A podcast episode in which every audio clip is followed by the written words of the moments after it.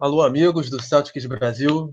Estamos aqui ao vivo para a 33 edição do Pod Celtics. Agora, às vésperas desse. Tem tudo para ser emocionante, jogo 6, né? Entre Celtics e Wizards. E hoje eu estou aqui na companhia do meu amigo Bruno Pena. Boa noite, Bruno. O que, que você está esperando de hoje e qual o seu destaque inicial?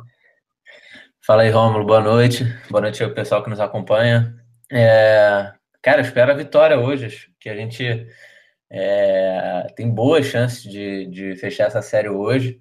Né? O que a gente estava falando aqui antes de, de, começar o programa, né? Começar forte a, a, partida e jogar a pressão toda em cima do, do Wizards, né? Afinal, eles estão jogando com, com as costas na parede aí e qualquer deslize é, a temporada acaba para eles. Então, a pressão está lá do lado deles e a gente tem que saber aproveitar isso. Cara, meu destaque inicial foi, foi bem legal hoje mais cedo. O Celtics, quando chegou lá em Washington, né, os jogadores de preto, né, é, respondendo a provocação Verdade. que o, os jogadores do Wizards fizeram é, na partida da temporada regular. Né? Então, o Celtics que vestido para o jogo virou, enterro, né? Pro enterro do Wizards, né, hoje. É isso aí, o jogo virou. é, então, o meu destaque inicial vai para um retrospecto curioso dessa pós-temporada, que em 10 vezes o time da casa enfrentou um jogo de eliminação e nas 10 vezes ele saiu derrotado. Uhum. Ontem o Rocket foi o último exemplo, foi eliminado pelos Spurs em casa. E hoje o Celtics ou faz 0-11 nesse retrospecto, né, eliminando o Washington, ou pela primeira vez o time da casa vai forçar um jogo 7. Uhum. Vamos torcer para que essa retrospectiva continue. né? sim. É, o pessoal já está aqui fervendo já no bate-papo. Matheus Lança Silva, João Vitor, Vinícius Gaeski, tudo sobre. Uhum. Boa noite a todos aí. Todo mundo já preparado para esse programa. Matheus. E vamos começar. Matheus falando aqui que, que, eu tô sumido, é verdade, Matheus. Acho que nos últimos três programas eu não consegui, mas acho que agora tranquilizou e a rotina voltou normal. E aí eu espero participar é, eu... dos próximos. Cara, eu, eu queria também destacar a participação você tem fama, galera. Você tem fama de pé quente, né? Então vamos ver se essa fama continua aí hoje. se Deus quiser. Cara, e só queria também pô, agradecer o pessoal que está sempre aí com a gente. Né? O pessoal realmente acompanha bastante. Né? A gente vê, sempre tem alguns novos aqui acompanhando, mas é, o Matheus, tudo sobre, né? o Vinícius, acho que o João Vitor também já veio por aqui, então, assim, muito legal, né? Essa galera sempre acompanhando aí a gente. Então, um abraço aí para todos. É, o pessoal aqui já falando, o Vinícius Gás, que a gente vai mandar uma vada quevadra neles, que a gente é Harry, que a gente, que eles são Harry Potter, a gente é o Voldemort. O então é, é isso aí. Então vamos acabar com os bruxinhos. Cara, então, dando esse pontapé aqui no programa, vamos começar falando do último jogo, na quarta-feira, que confesso que eu fui pego de surpresa. Eu não esperava um jogo assim com tamanha disparidade, até pelos jogos 3 uhum. e 4. E uma coisa que chamou muita atenção nesse jogo foi a hostilidade que o Tid Garden deu para o Kelly Oubre Jr. Uhum. Ele, a gente fez até uma matéria no site, né? Postamos o um vídeo na fanpage ele foi recebido aos, aos gritos de fuck you, que eu acho que nem precisa de tradução não livre. Precisa, não precisa. Né? E isso não é muito comum né, no mundo da NBA. Eu, pelo menos, nunca tinha visto. Então eu queria saber é. de você e dos nossos amigos que estão nos acompanhando, se você acha que a torcida do Celtics exagerou nesse, nesse tratamento dado ao jogador do Washington, ou se faz parte do jogo e vida que segue. Ah, Romulo, eu confesso que eu estava esperando isso já, cara. É, a gente teve uma situação parecida, né? É, contra o Hawks no, nos últimos playoffs. É, se, eu não me engano, foi o Dennis Schroeder, né? É, que teve uma, uma confusão também com a Isaiah Thomas. Enfim, a torcida pegou no pé dele todos os jogos. Eu não esperava nada diferente, cara, com, com o Kelly Oubre, porque o que ele fez foi uma infantilidade, né? Em primeiro lugar. É, e assim, torcida é aquilo, né, cara? É emoção. Então, o cara vem jogar na nossa casa, ele tem que sentir mesmo esse, esse calor da torcida, enfim. É... Libertadores, né? Não, é, não acho, não acho exagero, acho que o torcedor tem esse direito. E, bom, e fica, fica ali é, aquilo dentro de, é, fora de quadra, né, no, no, no caso. Então, é, é uma, uma forma de, de, a torcida reagir, né? Não, não de forma violenta, né? Como a gente vê na Libertadores, às vezes, enfim, é, briga de torcida, enfim. Então, acho que é, foi dentro dos limites, né? E acho que isso é bom também. É, você, você cria uma rivalidade, né? Exatamente. O Celtics está com uma, uma rivalidade aí crescendo contra o Wizards, enfim. E esse foi mais isso um episódio que, que contribuiu te perguntar isso, né? agora. Você acha Fala. que esse tratamento que a gente deu ao Ubre, hum. a gente pode esperar algo parecido hoje para o Olinick ou qualquer outro jogador do Celtics? Cara, eu acho que sim. Eu acho que a torcida do Wizards vai pegar no pé do, do Olinick, até porque por aquela coisa, né, cara, de, de, dar o troco, enfim. Com certeza eles ficaram sentidos pelo Kelly Oubre, porque é um jogador do Wizards, enfim. E agora que eles vão ter a chance de, de vaiar, enfim, de xingar bastante o Olinick, eles vão fazer. Eu acho que, que isso a gente pode ter bastante certeza que, que vai acontecer. E o jogador é profissional, né, cara? Então tem que saber lidar com isso, enfim. É, é acho que não, não deve ser mais. Se a torcida do Wizard já não tinha motivo suficiente para fazer isso, depois uhum. que a gente chegou de preto hoje, foi sim, a sim. última gota, né? Então, Exatamente. Então... Mas eu, o, eu, eu, gostei muito, cara. O pessoal tá concordando com você aqui. Uhum. O Vinícius Gaes que achou justo. É, não tem como a gente mandar flores para eles, né? É, tudo sobre também. Uhum. Fala que é playoffs, é final de temporada, então tem que ser caldeirão mesmo. Exatamente. Cara, eu concordo com você. Até porque teve uma duas frases dos jogadores deles que me chamaram muita atenção. Uhum. A primeira foi do Marquise Morris, que falou Sim. que Boston é isso, que eles não podiam esperar nada diferente. Uhum. Então mostra que a gente tem essa, essa fama né, de torcida presente, Caldeirão. Sim. E a outra foi do próprio Obro Júnior. Ele falou que o nome dele ainda estava ecoando na, dentro da cabeça dele. Ou seja, a gente conseguiu entrar na cabeça dele, enfim, talvez comprometer o rendimento dele. Então, é, a gente não está acostumado né, com esses xingamentos desse nível na NBA, mas a torcida do Celtics é famosa por sua paixão e fanatismo. Então, Exatamente. qualquer arma que ela puder qualquer arma que ela puder encontrar que favoreça o time, ela vai usar. É. E tá certa para mim também. Concordo uhum. com você. E é, e é bom assim Pelo também, visto, né? a maioria aqui tá concorda também. É, eu achei assim, é, é uma coisa legal, cara, essa rivalidade, porque é, a gente ouve muito, né, que a NBA tá ficando tá ficando um pouco chato em relação a essa, essa coisa de rivalidade, né? A gente vê sempre todos os jogadores se abraçando, em final, em final, seja em final de campeonato, seja em jogo de temporada regular. Então eu, eu acho legal essa rivalidade. Né? Você vê que depois do jogo, né, qual era o assunto mais comentado lá no, no Twitter, né? Era o xingamento do, do Kelly Oubre e, óbvio, a, a ótima atuação do Bradley, né? Mas, assim, é, é, é sadio. Eu acho que é, ficando ali, né, fora de quadra, enfim, não, não entrando naquela, naquele lance de briga de, entre torcedores, entre jogadores. Acho legal. Acho válido. Também acho. É, pelo visto todo mundo também acha isso. é, prosseguindo aqui, agora uma coisa é preocupante, porque nós já enfrentamos o Wizards em Washington quatro vezes nessa temporada.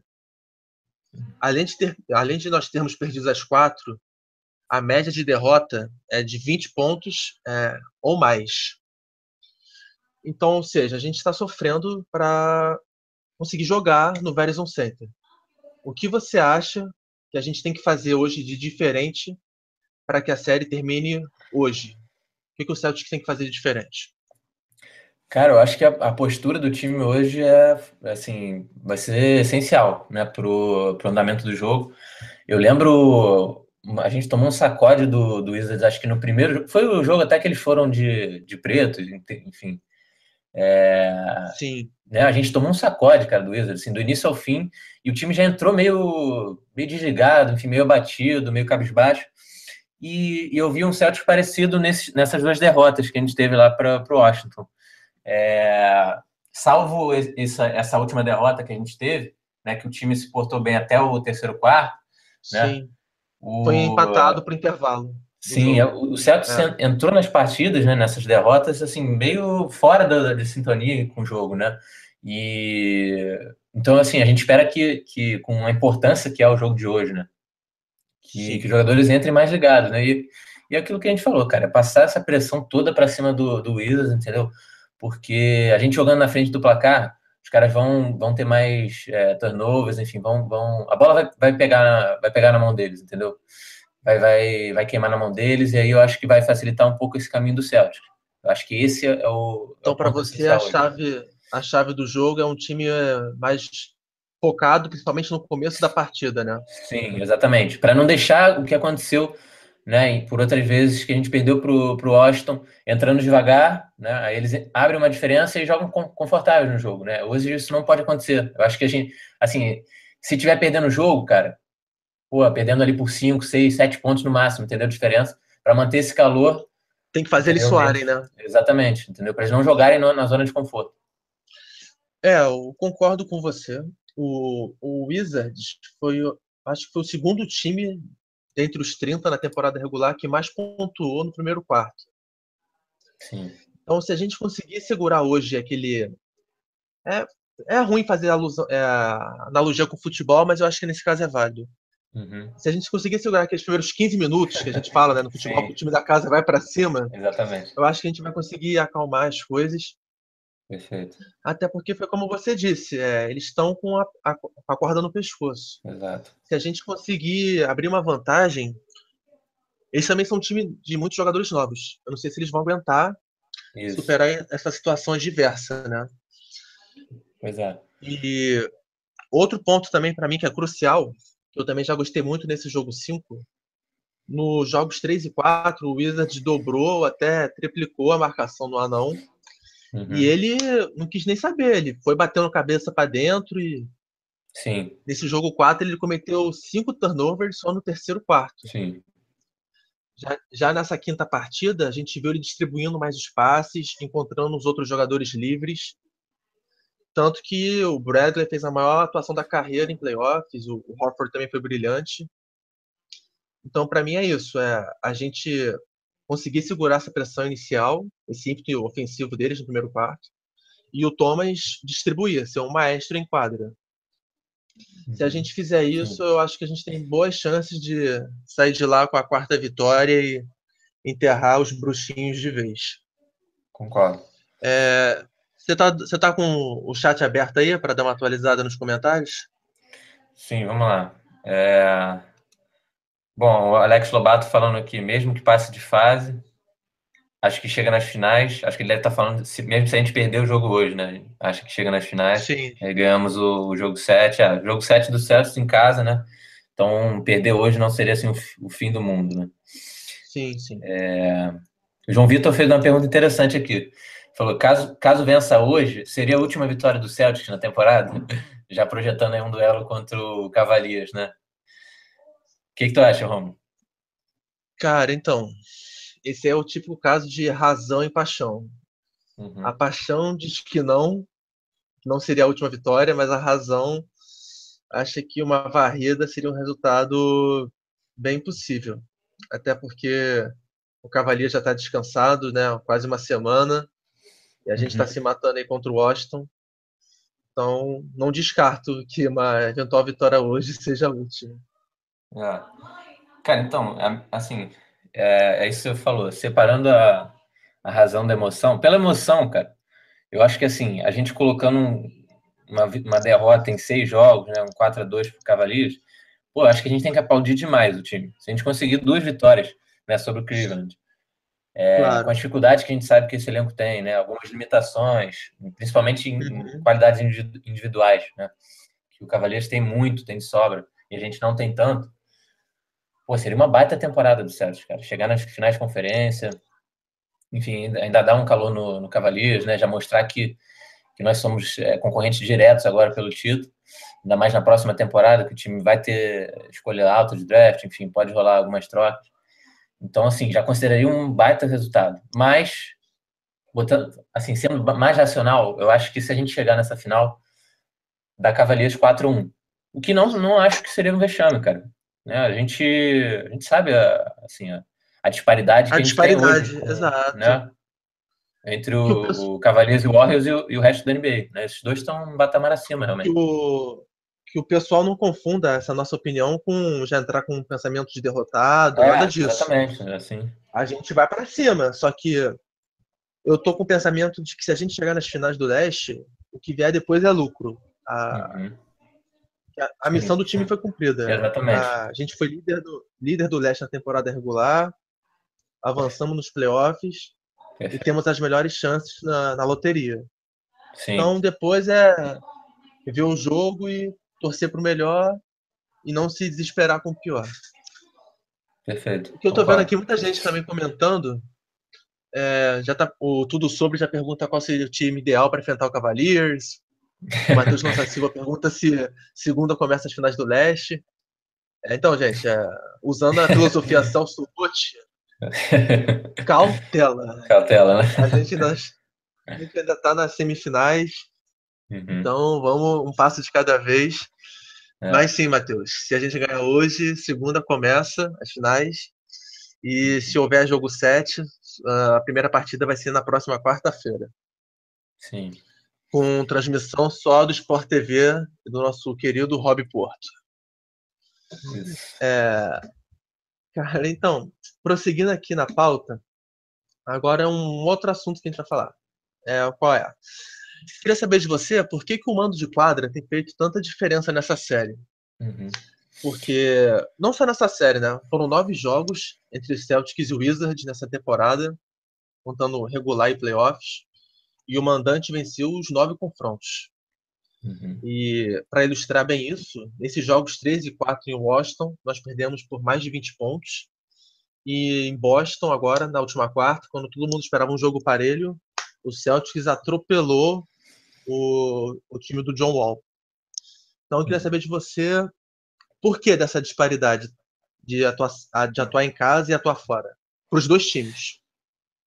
Cara, então, Romulo, eu acho, cara, que essa, essa pergunta ela não tem uma resposta concreta, assim, porque é difícil enxergar, né? Assim, o, a gente sabe que o, o Wizards é um time muito forte em casa, né? Ele demonstrou isso durante a temporada regular.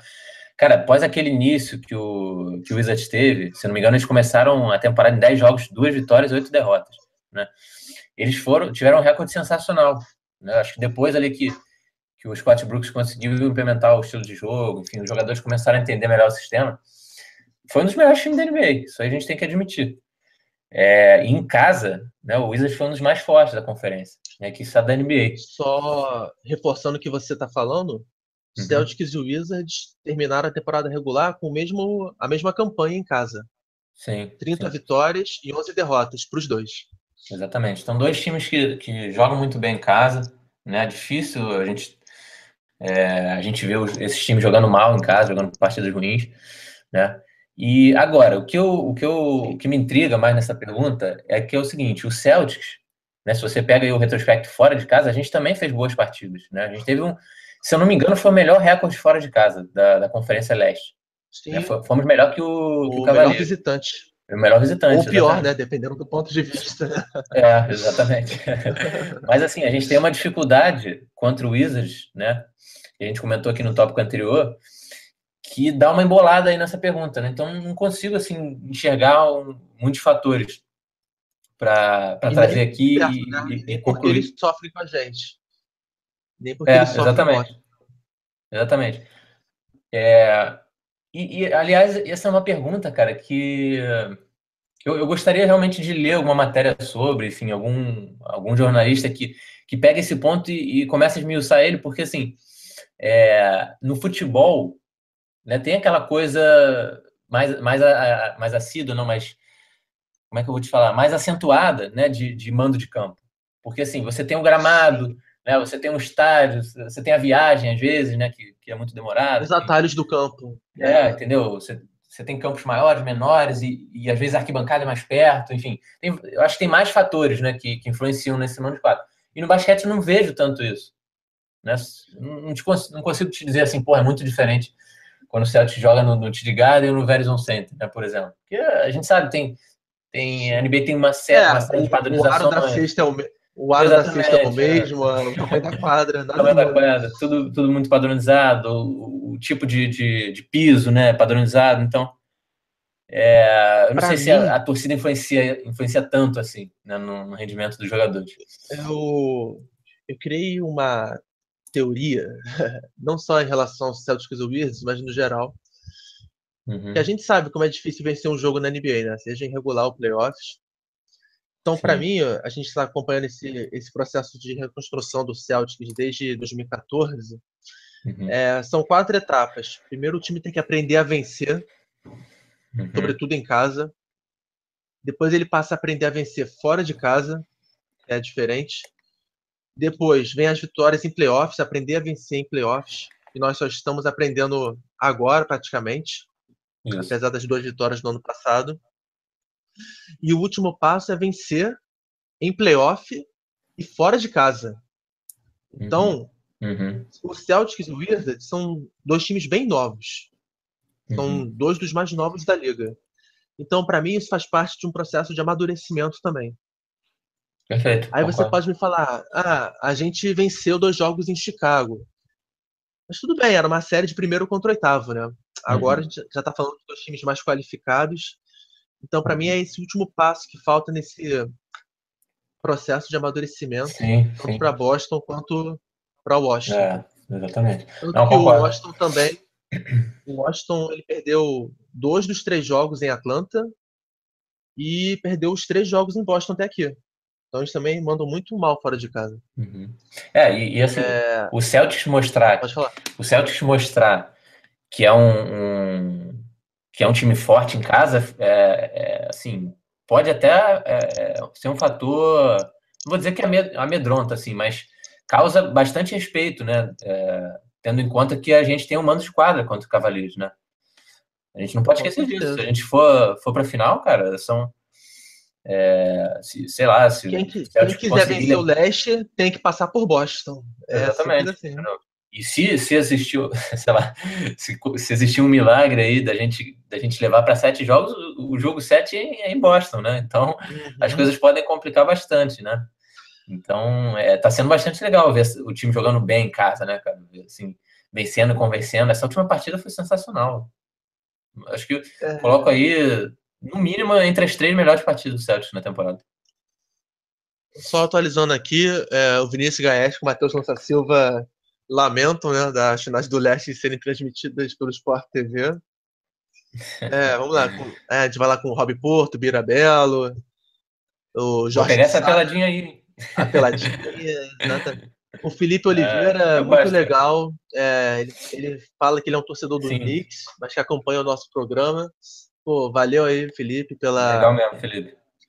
Valeu por duas coisas, né? Pela audiência e pelas vitórias, né? Que seu time dá para o nosso. São, não são poucas, né? Então, meu obrigado vai duplo aí para você. É, o Kenderson Souza te, é, faz uma pergunta aqui, Bruno. Responde aí. É, será que a marcação no João Wall é a chave para a vitória hoje? Tendo em vista as partidas uhum. pífias do Bradley Bill?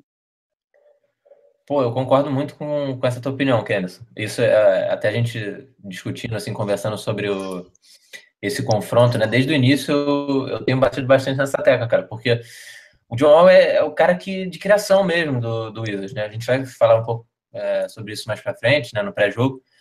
É, assim, cara, o Bill, pô, é aquele cara que vai matar as bolinhas, né? Tem um jogo até parecido com o Clay Thompson, né? Aquele cara que, pô, tem, catch and shoot, sabe usar né? muito, é, catch and shoot, né? Sabe, sabe sair muito bem dos bloqueios para receber bola. Mas se não tiver ninguém para criar para ele, cara, né? Se não tiver um John Wall ali para aquelas assistências que ele sabe dar, enfim, aquela visão de quadra que poucos têm na NBA, igual o John Wall, eu acho que dificulta bastante, entendeu? O trabalho ofensivo do, do Washington. Então, acho que sim, é um, é um ponto-chave. É marcar o John Wall, como a gente marcou muito bem no, no, último jogo.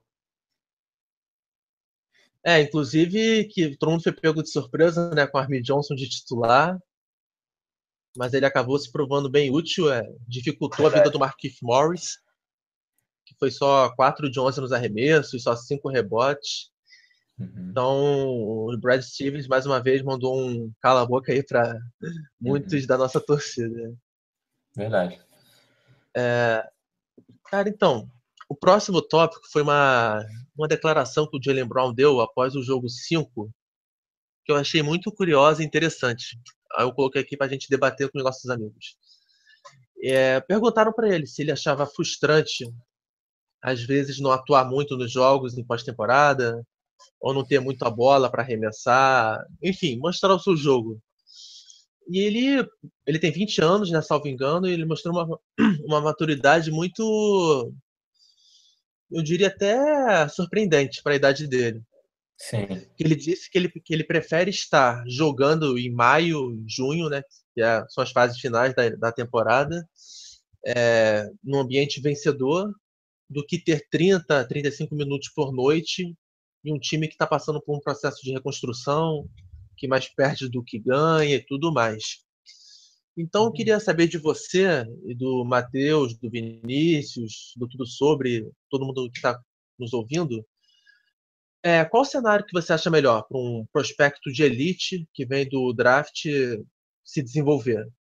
Tu acha que é melhor ele já chegar num time vitorioso, com poucos minutos, onde ele tem que conquistar o espaço, ou numa equipe como o Lakers, o Seven Sixers, em que ele já uhum. chega com a titularidade, a bola nas mãos, uhum.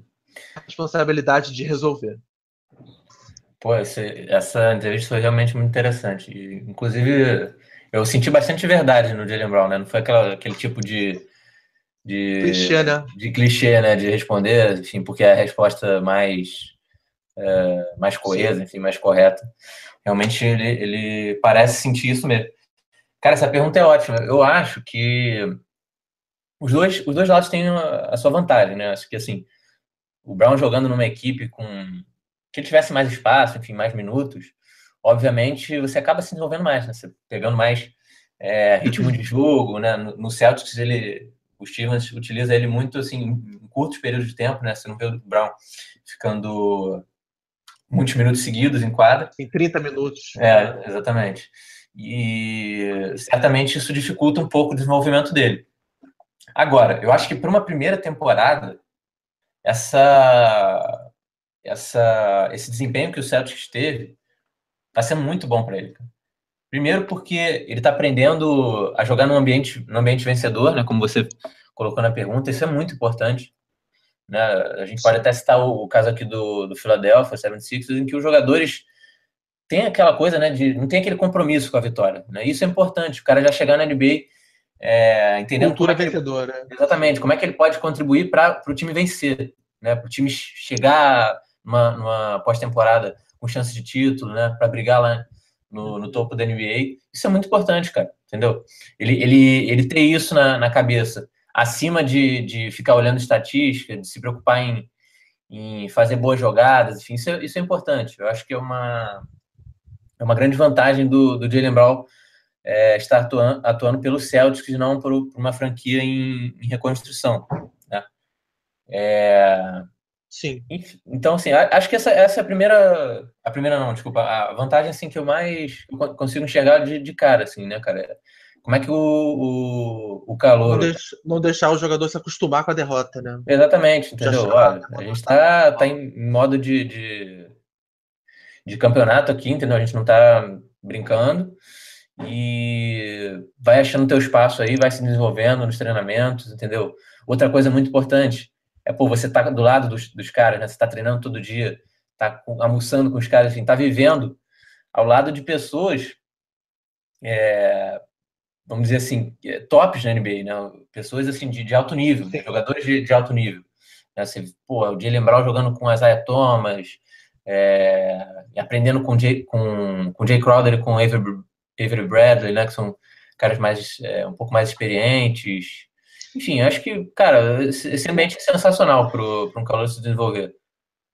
Então, é, já pegando aqui a opinião dos nossos amigos, o Matheus Mariano é, discorda de você. Se chega uma equipe em reconstrução é melhor, você já fica mais casca grossa, você tem que se esforçar mais o Vinícius Gaes, que acha que se o jogador for bom mesmo, ele já vai para um time com campanha boa, né, um contender, e com uhum. trabalho, hard work, ele conquista os minutos. Uhum. É, o Kenderson também acha que é melhor já treinar com uma equipe vencedora, evoluir, evoluir o seu jogo. É, ele até destaca que esse tema tem sido chamado a atenção por muitos críticos sobre o Markel Fultz ou não. Pô, é bem lembrado. É, então, a minha opinião disso é, é, toca muitos pontos iguais ao, aos seus. Uhum. Por exemplo, o Jalen Brown, nesse ano, ele já está tendo a experiência do que é atuar em playoff. Por exemplo, o Wiggins, o Towns não tem. O uhum. Cousins, que é, pô, é um, é, foi recrutado em 2010, estamos em 2017, ele ainda não sabe o que é. O Brown já sabe no primeiro ano. Isso. E uma outra coisa também são as experiências que vêm com isso. Por exemplo, é, o Jalen Brown viu o que é necessário que adversidades vão aparecer. Ele viu uhum. o Thomas, um All-Star, terceiro sextinho da temporada, perder a irmã e no dia seguinte ir para o jogo. Boa. Então, ele está vendo uns exemplos assim também no dia a dia uhum. de dar o seu melhor. É... Enfim. E outra coisa também, o Smart, é, por exemplo, o Smart já está na sua terceira temporada. Uhum. Mas aquele texto que ele escreveu no Players Tribune ainda está. e que o Gustavo Arruda traduziu lá para o nosso site, para mim ainda ecoa muito que ele falou que ele sabe qual é o papel dele. Isso. Ele fala: meu papel não é trazer 40 pontos para o time. Meu papel é trazer defesa, raça, uhum. ser um sexto homem da equipe. A gente vê os calouros chegando, eles querendo ter tudo. É me dar bola, que eu vou na isolation, um contra um, eu vou meter uhum. 50. O D'Angelo Russell, por exemplo, ele não defende no Lakers. Uhum. Ele só quer driblar, driblar e chutar. Uhum. E eu tô vendo isso no, no Brown também. Uhum. O Brown não tá com aquele pensamento de pegar a bola e querer finalizar a qualquer custo. Ele não é um Gerald Green, por exemplo, de pegar e chutar. Uhum. Ele tá desenvolvendo outras áreas do jogo, contribuindo com a defesa. É, uhum. enfim, aceitando vindo do banco sem problema, mesmo ele sendo uma terceira escolha de draft.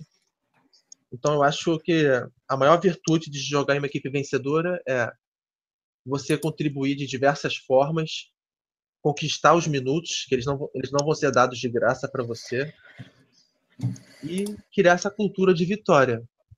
Uhum.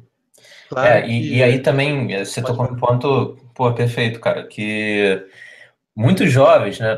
Esse está longe de ser o caso do Brown, né? Mas é muito comum a gente ver jovens chegando com, com, um, com salto alto, né? Vamos dizer assim, na, na NBA. Lonzo Ball.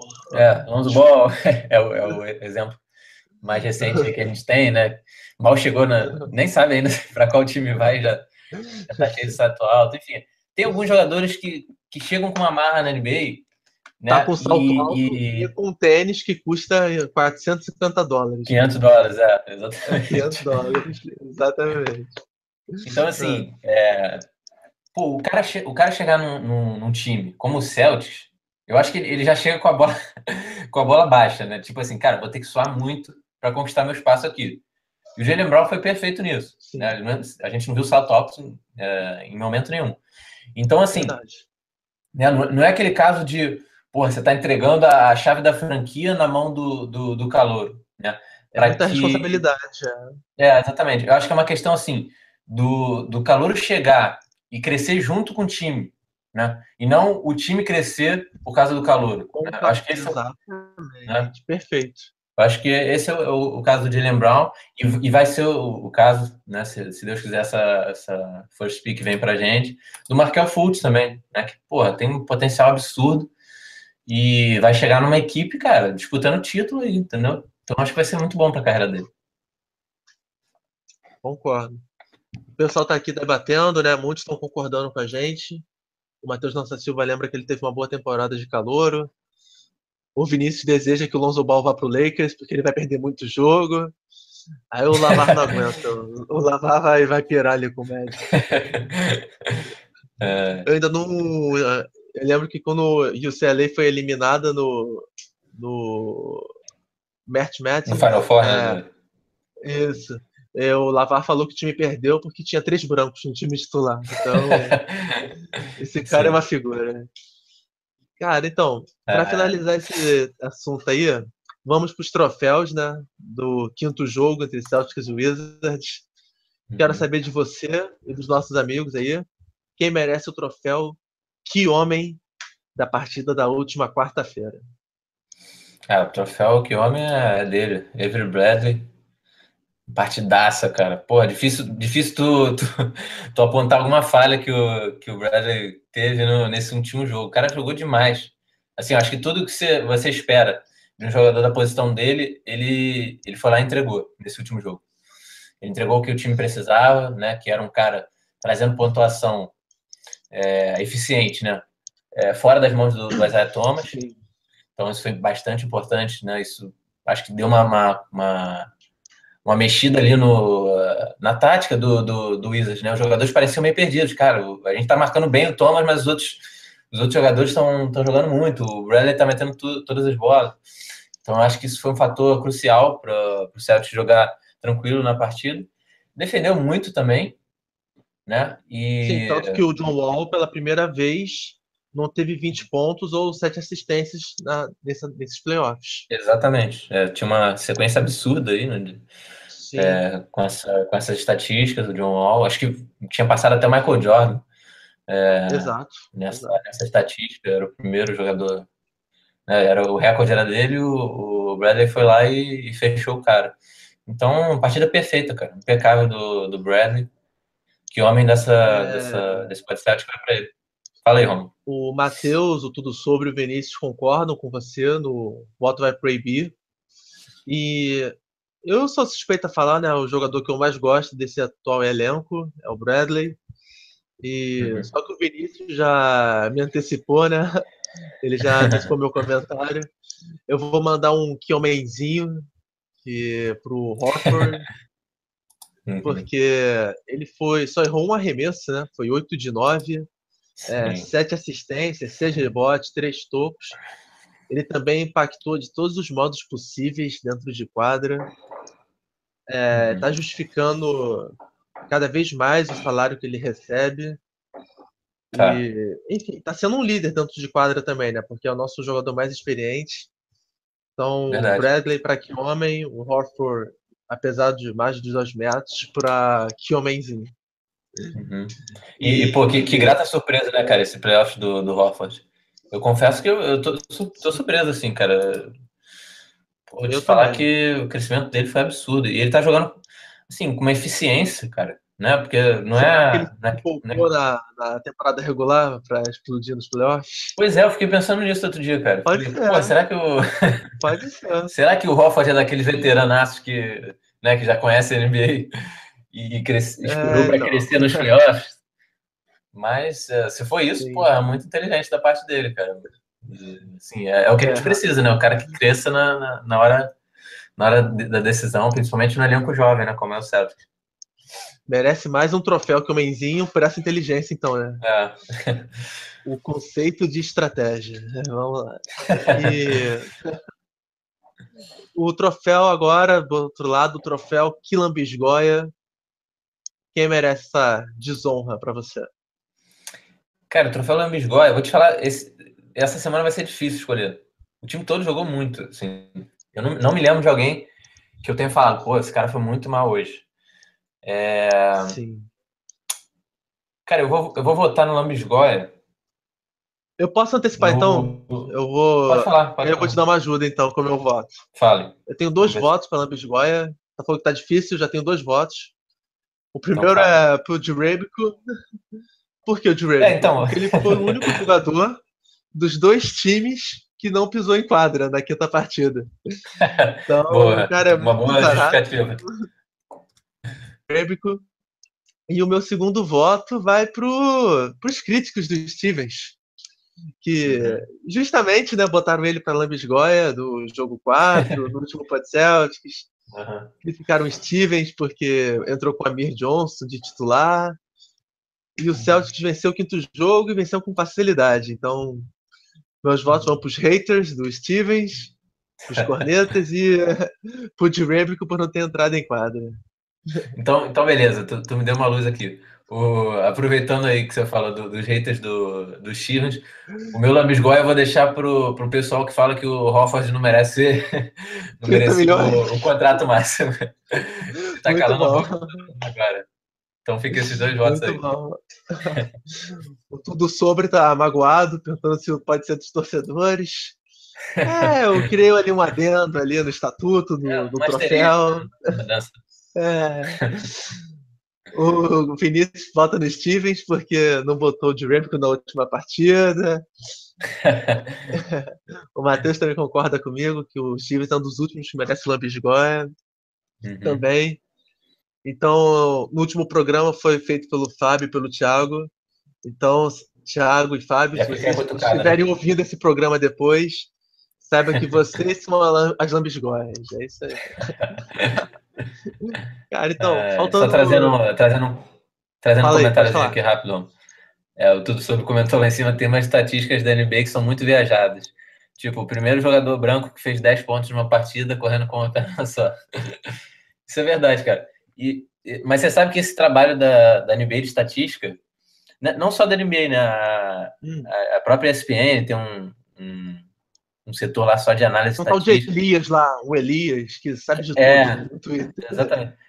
Cara, eu acho, eu acho muito foda. Assim, eu acho muito. Eu acho que traz uma. Eles trazem uma estatística. Tudo bem, umas são muito viajadas mesmo, né? Mas assim, cara, eles, eles pegam umas estatísticas, umas informações que você fala, cara, como é que o cara chegou nesse dado, né? Como é que eles controlaram isso, monitoraram isso, né? E eu acho que é um, é um dos pontos fortes nas coberturas que eu vejo lá da, da TV americana, cara. Eu acho que é, é, um show realmente de, de dados, de estatísticas. É... Isso, isso contribui, né, cara? É, enriquece a Pode transmissão, falar. as curiosidades. Tudo. O que eu ia falar é que você falou tudo sobre falou dessas estatísticas viajadas. De quem eu lembrei do Chris, For, Chris Forsberg, o ah, repórter do Celtic, da ESPN americana, que ele chega assim, ah, é... quando o Stevens está usando gravata, o Celtics vence é. 30 jogos. Quando Sim. o Thomas está de faixinha verde ou vermelha, é, pô, quem tem que dar um tapa na cara é. desse cara aí, mandar ele virar homem, né? É, é tá demais já. É, ele abusa realmente um pouco cara, dessas. Pô, demais, é. demais. Então, é, faltando 18 minutos para a bola subir, Vamos fazer esse pré-jogo aí para sexta. Uhum. E quem sabe última partida da série entre Celtics e Wizards. É, queria que você comentasse dos momentos das equipes. Uhum. É, o Celtics perdeu de lavada os dois jogos em Washington. Volta para lá vestindo preto, ou seja, com a confiança em cima de que a série vai acabar hoje. E o Wizards chega com a corda no pescoço, e queria saber também de você se a roupa do Celtics pode dar um gás a mais para eles. O que, que o Wizards tem que fazer de diferente? Qual o, seu cenário assim para a partida de logo mais? Tá, vamos lá. Cara, o momento do Celtics é, eu considero como o melhor possível dentro das nossas expectativas. Né? A gente. Acho que eu e você apostamos 4-3, né? O Celtics em sete jogos. É, então, assim, tá dentro do esperado. Só que assim, eu acho que se tivesse uma maneira perfeita da gente é, fazer esse jogo 5, né, esse jogo anterior, que nós vencemos, eu acho que o Celtics foi lá e fez. É, a gente, tudo que a gente poderia esperar da equipe, o Celtics foi lá e fez. É, tinha uma pressão, é, se o Celtics perdesse em casa, né? Por o Wizards vinha com 3 a 2 podendo fechar a série em casa. Então era uma pressão no, no, nos ombros do, do Boston, é, em cima dos jogadores, enfim, o elenco jovem. E o time foi lá e, cara, eliminou essa pressão, né, jogando muito bem, fez uma das melhores partidas. E, e consertando, né, deixando essa dúvida aí na, na cabeça do Scott Brooks, porque o Stevens ele conseguiu contornar isso, essa dificuldade que o Scott Brooks tinha criado na, nos dois jogos lá em Washington, né? Essa marcação dupla e às vezes tripla, como a gente falou aqui antes, em cima do Thomas, e que dificultou muito o, Celtics, né, vários turnovers, enfim, Thomas realmente não, não encontrou o seu, seu melhor jogo lá em Washington. E aí, cara, nesse, nesse jogo que, que, que a gente jogou aqui no, no TD Garden, o Stevens entrou com a Amir Johnson um pouco mais avançado, enfim. É, o Wizards começou a respeitar mais essa, essa marcação, né? O Thomas distribuindo mais a bola, rodando mais rápido a bola, né? Não, não ficou com, com ela por muito tempo nas mãos. E a bola girando é, é, é sinal, sinal positivo para o Celtics, né? Porque quando o time consegue movimentar bem a bola, a gente dificilmente não acha um, um arremesso limpo. Né? Então, cara, esse jogo 5 foi perfeito para a gente. Acho que foi da maneira que a gente precisava para chegar com o jogo 6 com moral, né? Com o Scott Brooks. Uma dúvida aí pra, na cabeça, né? Um baita problema para ele resolver E então acho que o momento é favorável do Celtics. Né? Agora, vamos lá, falando um pouco sobre o Wizards. É, isso você falou do, do Celtics ter chegado provocando, com roupas pretas. Cara, assim, eu, eu acho até que isso pode dar uma motivação a mais, mas se o Wizards for assim, o time que, que eu penso que é, né? Eu acho que eles já estão bastante motivados para a partida, né? É, pô, a gente sabe que. Se você o... já chegar perto de ser eliminado, já é, é motivação é, suficiente, né? Exatamente. Você não precisa de mais nada para entrar é. dando 100%, né? Então, uhum. Acho que vai ser um jogo duro, assim, do, do, início ao fim, não vai ser um jogo fácil. É, até por, por, essa vontade que o Wizards vai vir de, pô, cara, a gente não vai perder aqui em casa, a gente quer manter esse sonho vivo né? E, e o Celtics também lutando com o Resident para fechar logo essa série e, e, pensar na próxima fase, enfim, chegar nas finais de conferência, acho que tem tudo para ser um baita jogo. Essa que está sendo uma Cara, das melhores então, séries, assim. Acho que, que tu acha? Para mim, é, são três pontos chaves para o Celtics e é encerrar a série hoje. O primeiro é, é, o Thomas até reclamou, o Gustavo fez uma matéria disso no site, que ele, de que ele não cobrou lance livre no jogo 4. Então, assim, para mim, o Thomas, por culpa da arbitragem ou não, não sei, mas ele precisa chegar na linha do lance livre hoje, até para pendurar os jogadores deles. Enfim, dá aquela preocupação, né, de Legal. que ele tá agressivo no jogo. Mas ao mesmo tempo, ele também tem que, para mim o ponto chave é o Thomas. Ele também tem que segurar os turnovers. Uhum. Se ele vê que eles estão dobrando ou triplicando a marcação nele, toca no Bradley, toca no Crowder, encontra alguém livre e confia nos companheiros de que eles vão dar conta do recado. E o meu terceiro e último ponto para um sucesso de, do Celtics hoje é justamente o elenco de apoio. Eu disse que o Thomas tem que cobrar ser livre, que o Thomas tem que encontrar os outros jogadores, mas esses outros também têm que converter as jogadas. A uhum. gente viu nos jogos em Washington, é, no, nesses terceiro e quarto jogos, o Crowd e o Bradley amassarem o aro assim de uma forma muito assustadora. Verdade. Então, de nada, de nada adianta o Thomas passar a bola para eles se eles não converterem as cestas, né? Então, o Bradley, o Crowder, o Rozier, que está entrando muito bem, eles têm que aparecer e uhum. para a gente conseguir essa vitória. Quanto ao uhum. Wizards, para mim, o ponto principal deles é fazer o que eles fizeram nos jogos 3 e no terceiro quarto do jogo 4. Meteu uma run. Por que é tão importante para eles isso? Porque eles não têm a profundidade do elenco que nós temos. É, para o Wizards fazer um jogo parelho, o Walt tem que atuar durante 40 minutos, o Bill também, hoje, e por aí vai. Então, se o jogo chegar parelho nos minutos finais, eu acho que a gente pode ver o que aconteceu no jogo 2, que foi o que teve prorrogação.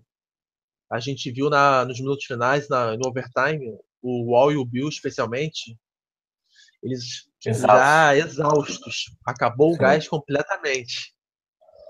Então, para eles, o melhor é meter uma run e tipo, poder administrar o jogo depois, porque se chegar cabeça a cabeça no final, é, eu acho que a gente vai chegar mais inteiro, uhum. até pela qualidade do nosso elenco, isso Sim. pode ser fatal para eles. É, o banco, o banco realmente vai ser muito importante. Eu concordo que é um ponto chave hoje. E a gente lembra do jogo 4, né? Que a gente tomou aquele 26 a 0. É, eu nunca vi isso na minha banco, vida. Eu nunca vi. Primeira, é, foi a primeira vez que eu vi e, e, assim, eu tava incrédulo, cara. Cada posse de bola era um negócio de louco. Parece que parecia sei lá, a seleção do, dos Estados Unidos jogando contra o sub-12 do, do Tahiti, né? Assim, é, um, um, o Celtics não encontrava a resposta e os times não pediam tempo, deu um branco geral, assim, na, na equipe do Celtics. E era o banco que estava em quadra, né, cara? Então, assim... É... Você ganhou um cabelo branco nesse dia, né? Pô, Você ficou revoltado com certeza, lá. Cara. Com certeza. É, eu acho que isso, isso não pode acontecer, cara, nesse jogo. Eu acho que a gente pode colocar isso como outro ponto-chave. O Celtics não pode ter esses apagões. Né? Tem que jogar ligado o tempo Verdade. todo, como foi nesse jogo 5. Cara, o, no, no, Não sei se foi no segundo, acho que foi no terceiro quarto. O, o Celtics foi uma, pro vestiário com uma vantagem, enfim, acho 16, 17 pontos. E o Wizards voltou bem, cara. Eles voltaram bem pro jogo. né? Assim, voltaram esboçando uma reação. E eu lembro assim que o Celtics estava com foco absurdo, né? Tanto ofensivamente quanto defensivamente. Isso foi crucial também para o jogo, pro, pro jogo 5, né? Para a gente fazer esse 3 a 2 né? Porque o, o Wizards voltou muito bem do intervalo. Aliás, é uma característica do, do Wizards, né? Eles estão voltando bastante forte do, do vestiário, né? Fazendo bons é, terceiros quartos. E eu lembro disso, cara. Eu falei, o Celtics está com foco absurdo. A gente não vai perder esse jogo, né? Porque é, o Wizards estava metendo bola, estava metendo bola. Só que o Celtics ia lá no, no ataque e resolvia também, né? Bola de três também castigando. Então a gente não teve esses apagões, né? Que, que traumatizaram nessas derrotas. Então, acho que, pô, outro ponto-chave aí para a gente. Verdade. Cara, então, é, agora eu vou. Chegou a hora dos palpites, né? Vou pedir o palpite do Matheus, do Kenderson, do Tudo Sobre, do Vinícius, do Matheus Mariano. Aí, galera. Isso. E claro, o seu palpite, Bruno.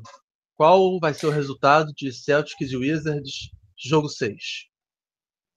Cara, meu palpite é, vou falar que o Celtics vai ganhar por dois pontos. Acho que vai ser sofrido Eita. até o final. Sofrido até o final. E o game winner vai ser do Bradley. Hoje. Eita, ainda com game winner, então. Exatamente. Cara, então, uma estatística bizarra que eu vi é que só dois jogos dessas semifinais de conferência foram decididos por 10 ou menos pontos. É, o nosso é jogo 2, que foi para prorrogação, Uhum. E o jogo 5 entre Rockets e Spurs também foi para prorrogação. Todos os outros jogos de Cavaliers, Warriors, é, todos os outros foram decididos por 10 ou mais pontos. Uhum. Então, você acha que hoje vai, ter, vai ser o terceiro jogo? Sim. Para mim, eu acho que o emocional deles vai pesar no último quarto, de desespero. A gente vai se aproveitar disso nos contra-ataques. Então acho que esse terceiro jogo não vai vir hoje. Eu coloco Celtics por 12. Justamente porque a gente vai se aproveitar do desespero deles. Boa. O Matheus Lança Silva já é humilde, ele fala que meio a zero já tá bom, vantagem mínima. é, ele quer isso aí. Cara, é... então, os outros ainda estão digitando palpite. Tudo sobre fala que vai ser 10 pontos de vantagem. Uhum. O pessoal já tá meio dividido assim, é igual a gente. Sim. Mas todo mundo quer o W, né? Todo mundo quer ali. O Kenderson vai lá também com dois pontos. 199. Todo mundo apostando numa vitória aí. Uhum. Com ou sem clubismo, mas a vitória vem hoje, né? Se Deus quiser. E Boa. o próximo podcast já vai ser para falar da finais de conferência. Opa, então, Bruno, faltando lá. sete minutos aí para o jogo, queria saber qual é o seu destaque final. Meu destaque final vai fugir um pouco desse, desse jogo de hoje, é, até para aliviar um pouco a tensão que eu sei que o pessoal tá. Cara, tô muito tenso com o jogo de hoje. É, vou ver aqui fechado no meu quarto, enfim, sem contato nenhum. Hoje eu não vou nem comentar lá no grupo, que eu vou estar tá com a cara próxima da TV o ali. Que vai saber o que você está achando do jogo vai ser o vizinho, né? Com exatamente, seus exatamente. Vai ser o único. Exatamente. É. E para aliviar um pouco essa tensão, galera, quatro dias para loteria, não é isso, Romulo? Me corrija se eu estiver errado. É. Quatro dias para loteria Já do dá draft. botar na mão do Lula. Para saber se a gente terá a primeira escolha. Ah, na verdade, o, eu acho que a, a dúvida desse draft é se, se, a nossa escolha vai ser o Fultz ou não, né? Porque a primeira escolha vem, amigo. Esse ano ninguém tira da gente. Eu estou muito confiante nisso. Desde o início da temporada falando. Então, daqui a quatro dias a gente vai Primeira escolha que nós não temos desde. Primeira escolha que nós não ah, temos desde... desde 1980, né? Que foi trocada, né? Que foi trocada por ninguém menos que Robert Parrish e Kevin McHale. E o Kevin McHale, né? Então, é, o então, Red Eu acho que foi uma boa troca, né? Foi, foi uma Só troca acho. Só acho. Sabia, sabia ah. pouco o Red, né? Cara, então, o meu destaque final vai para mais uma estatística que eu juro que não é essas viajadas aí que o Tudo Sobre falou. É uma estatística de que quando o Celtic chegou 3 a 2 numa melhor de 7, foram 40 vezes que isso ocorreu. A gente venceu a série em 37 oportunidades. Só ah. foram três derrotas, que foram para o Orlando em 2009, Lakers Nossa. na final de 2010. Lakers, é. Essa doeu. E Miami. E Miami nas finais do leste de 2012. Ó, esse jogo Fora do Lakers... esses três resultados adversos. É, é, esse jogo 7 foi doído, né? Foi o dia que não, não terminou. Mas, mas tirando esses três resultados adversos, só vitória quando o Celtics esteve 3 a 2 e eu tenho plena confiança de que a 38ª vitória vai aparecer hoje. é isso aí, tudo sobre. Hoje é o dia da estatística.